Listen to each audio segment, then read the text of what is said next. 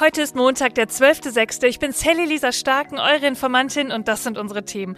Der bayerische Ministerpräsident Markus Söder von der CSU, der kuschelt mit Rechtspopulisten. Ja, am Wochenende versuchte Söder vor 13.000 Menschen, und das waren meist AfD-Anhänger oder Querdenker, gegen die Ampel und das Heizungsgesetz zu wettern. Warum es der CSU, CDU nicht so gut tut, den Rechten nach dem Mund zu reden, das ist heute Thema. Und dann bleiben wir heute auch mal bei den Populisten und sprechen über Donald Trump. Der wird nämlich schon wieder angeklagt, dieses Mal, weil er Geheimdokumente auf der Toilette und in der Dusche gelagert haben soll. Warum ihm dafür eine Haftstrafe blühen könnte, er aber trotzdem noch Präsident werden könnte, darüber sprechen wir. Und zum Schluss reden wir über die Waldbrandgefahr bei uns und schauen auch auf die Brände nach Kanada. Und dann gibt's noch Good News zum Schluss, die euch vom Hocker hauen werden. Los geht's! Die Informantin. News erklärt von Sally Lisa Stark. Meine sehr verehrten Damen und Herren,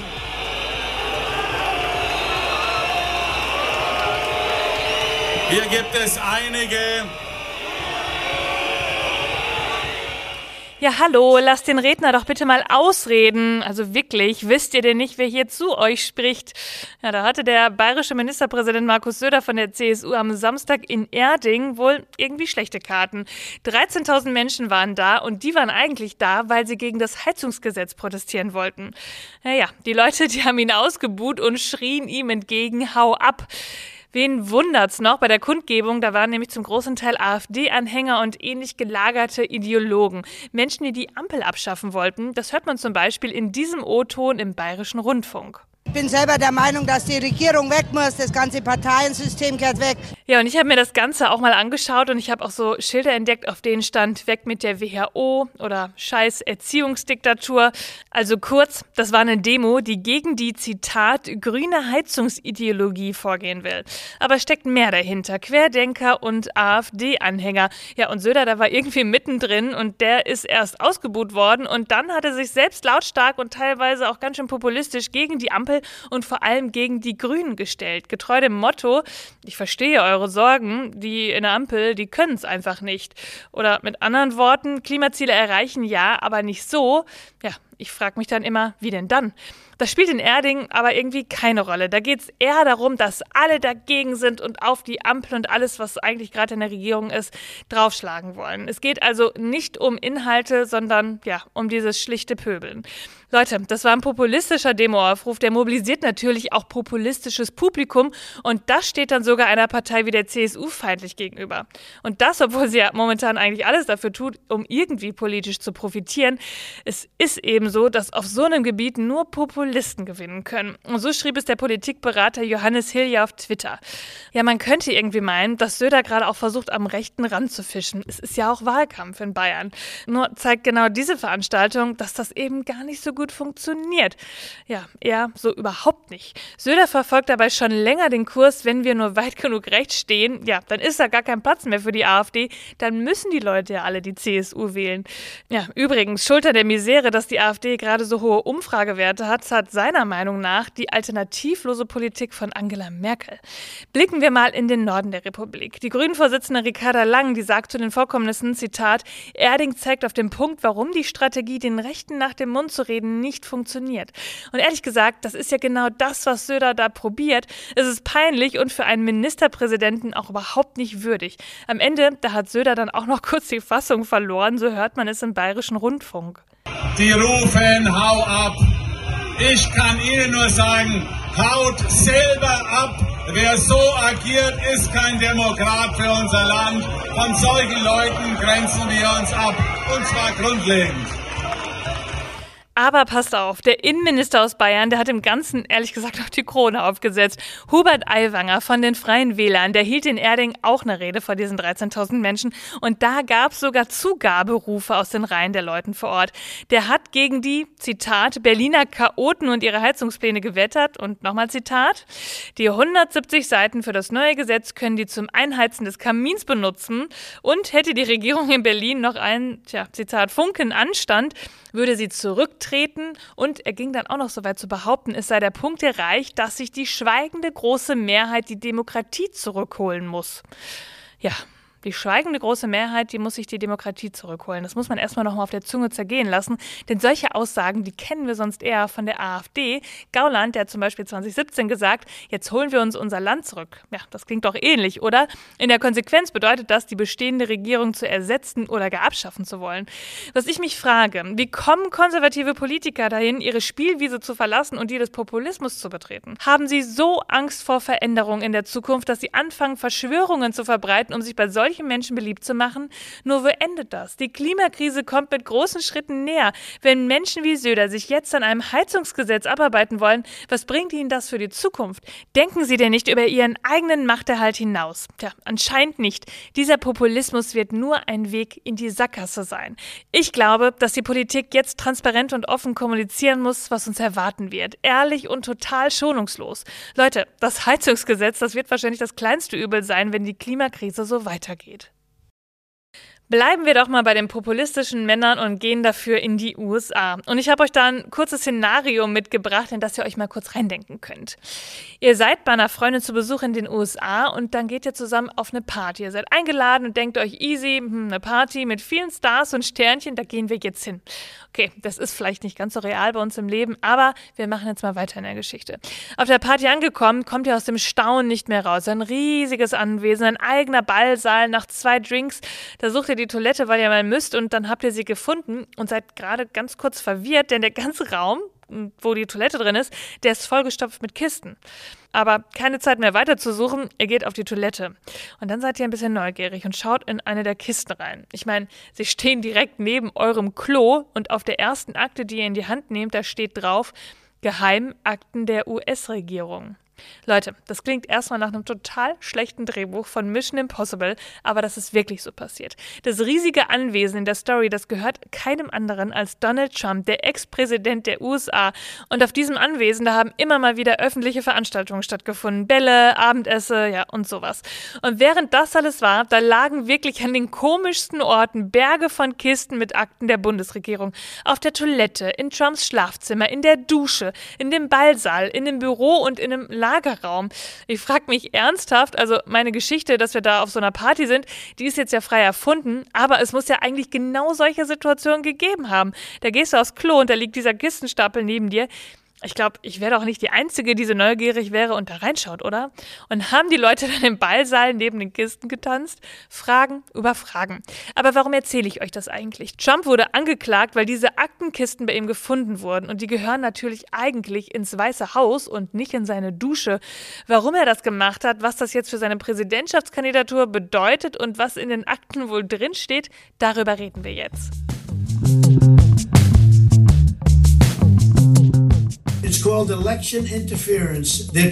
Es ist eine Wahleinmischung höchsten Grades. Sie versuchen, meinen Ruf zu zerstören und die Wahl zu gewinnen. Das ist genauso schlimm wie all die Sachen, die sie in den letzten Jahren gemacht haben. Ich bin ein unschuldiger Mann, ich habe nichts falsch gemacht und das werden wir beweisen, hoffentlich sehr bald. Okay, Trump sagt, Leute, ich habe nichts gemacht. Nach dem Motto, keine Ahnung, was ihr in meiner Dusche gefunden habt. Ich habe es da nicht hingelegt und habe damit gar nichts zu tun. Das Justizministerium, das macht das ja nur, weil die sich in den Wahlkampf einmischen wollen. Schwere Anschuldigungen, ehrlich gesagt, die mich aus dem Mund von Donald Trump jetzt nicht so wundern. Aber mal zu den Fakten. Trump ist in sage und schreibe 37 Punkten angeklagt. Die US-Justiz, die sagt nicht nur, dass er die Geheimdienstakten aufbewahrt hat, es gibt auch eine Verschwörung zur Behinderung der Ermittlung. Also, dass er die Dokumente quasi extra nicht wieder ans Justizministerium herausgegeben hat. Und dann wird ihm auch noch die vorsätzliche Aufbewahrung von Informationen der nationalen Verteidigung vorgeworfen. Und das fällt dann unter das US-Spionagegesetz und kann mit bis zu zehn Jahren Haft bestraft werden. Und das Spannende ist, das kann für jedes der einzelnen Dokumente gelten, also mehrmals eine Anklage für bis zu zehn Jahre Haft. Die Staatsanwaltschaft müsste dafür beweisen, dass die Dokumente der Verteidigung der USA dienen und die Veröffentlichung zum Beispiel einem ausländischen ausländischen Gegner helfen könnte. Die Männer und Frauen, die in unseren Geheimdiensten und im Militär arbeiten, setzen ihr Leben aufs Spiel, um die Sicherheit der Nation und des Volkes zu gewährleisten. Unsere Gesetze, die diese Verteidigungsinformationen schützen, sind essentiell für die Sicherheit der USA und sie müssen eingehalten werden. Ja, das war Sonderermittler Jack Smith von der US-Justiz und der war mit diesem Fall betraut. Morgen soll Trump in Miami einem Bundesrichter vorgeführt werden und da wird die Anklage dann erstmal formell nochmal verlesen. Trump hat mit dieser Anklage schon wieder was Historisches geschafft, ehrlich gesagt. Gerade erst, da wurde er ja wegen einer etwas anderen Straftat angeklagt. Ihr wisst vielleicht noch, die Schweigegeldzahlung an einen Pornostar. Ja, und diese Anklage, die ist jetzt die erste jemals gegen einen Ex-Präsidenten auf Bundesebene. Mit Trump, da wird es irgendwie echt nie langweilig. Und jetzt fragt ihr euch wahrscheinlich, na, kann man denn überhaupt Wahlkampf machen oder Präsident werden, wenn man angeklagt worden ist? Und das hat Trump ja eigentlich auch im nächsten Jahr vor. Ich meine, ein Präsident hinter Gittern, das hat es auch noch nie gegeben. Es ist aber wohl so, dass sich das Verfahren jetzt noch über Jahre ziehen kann. Und wie wir ja gerade bei Rammstein gelernt haben, juristisch gilt bis zu einer Verurteilung eben im Zweifel für den Angeklagten. Und auch wenn wir es moralisch natürlich schon ganz anders sehen. Ja, und deshalb deshalb kann er eben auch weiter Wahlkampf machen. Und sollte er dann irgendwann mal verurteilt werden, ja, dann ist das auch nicht so ganz klar, was dann passiert. Juristisch müsste dann wohl erstmal geprüft werden, ob er das Amt nicht doch ausführen könnte. Da stehen sich eventuell Verfassung und Bundesgesetze gegenüber. Gilt das Mitnehmen von geheimen Regierungsunterlagen als Ausschlusskriterium für so ein Amt? Das wird dann die Frage sein. Also das Einzige, was ich mir schwierig vorstelle, ist, Präsident aus dem Knast heraus zu sein. Aber dafür müsste er ja sowieso erstmal gewählt werden und das ist ja auch noch ein langer Weg. Für irgendwas verurteilt zu werden, da stehen die Chancen gerade höher, als dass er Präsident wird. Die Anklage wegen der Schwagegeldzahlung, dann gibt es wahrscheinlich noch eine wegen dem Sturm aufs Kapitol und ach ja, in Georgia, da wird gegen ihn wegen Wahlmanipulation ermittelt. Aber keine Sorge, die Republikaner, die stehen natürlich weiter zu ihm. Da ist der eigentliche Feind anscheinend die Justiz. Sogar sein Rivale DeSantis, der ja eigentlich bei den Republikanern sein Gegner ist, weil er auch Präsident werden will, der sagt, sagt, Zitat, der Einsatz der Justiz als Waffe sei eine Bedrohung für die freie Gesellschaft. Ja, sie tuten alle irgendwie ins gleiche Horn. Du kannst den Institutionen nicht trauen, alles Fake News, außer du bist halt selbst Chef. Typisches rechtes Verschwörungsgesäusel. Gut, dass die Justiz gerade eben nicht abhängig ist von solchen Trotteln und hoffentlich in naher Zukunft auch nicht sein wird. Bleiben wir noch mal kurz in den USA. Da können die Menschen in New York und jetzt sogar in Washington nicht mehr vor die Tür gehen. Die super vielen Waldbrände in Kanada haben dazu geführt, dass der Rauch bis in die Metropolen zieht und die Leute eher drin bleiben sollen. Alles ist von so einem gelben Schleier überzogen, wie in so einem Weltuntergangsfilm, ehrlich gesagt. Ich meine, jetzt könnten wir ja im ersten Moment denken, okay, krass, das sieht echt unheimlich aus, aber Gott sei Dank ist das auf der anderen Seite und gar nicht bei uns.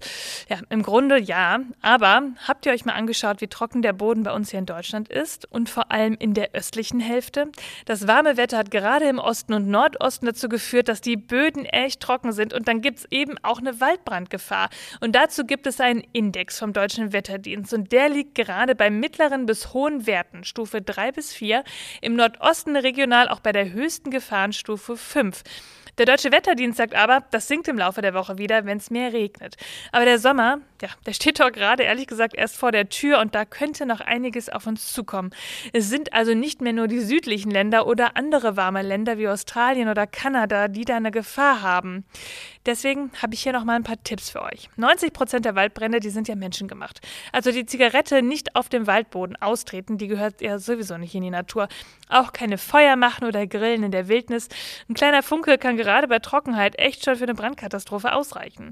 Wenn ihr einen Waldbrand seht, dann ruft sofort die Feuerwehr. Fix raus mit euch aus der Gefahrenzone. Ja, und nie gegen die Windrichtung gehen, sonst lauft ihr vielleicht direkt ins Feuer hinein.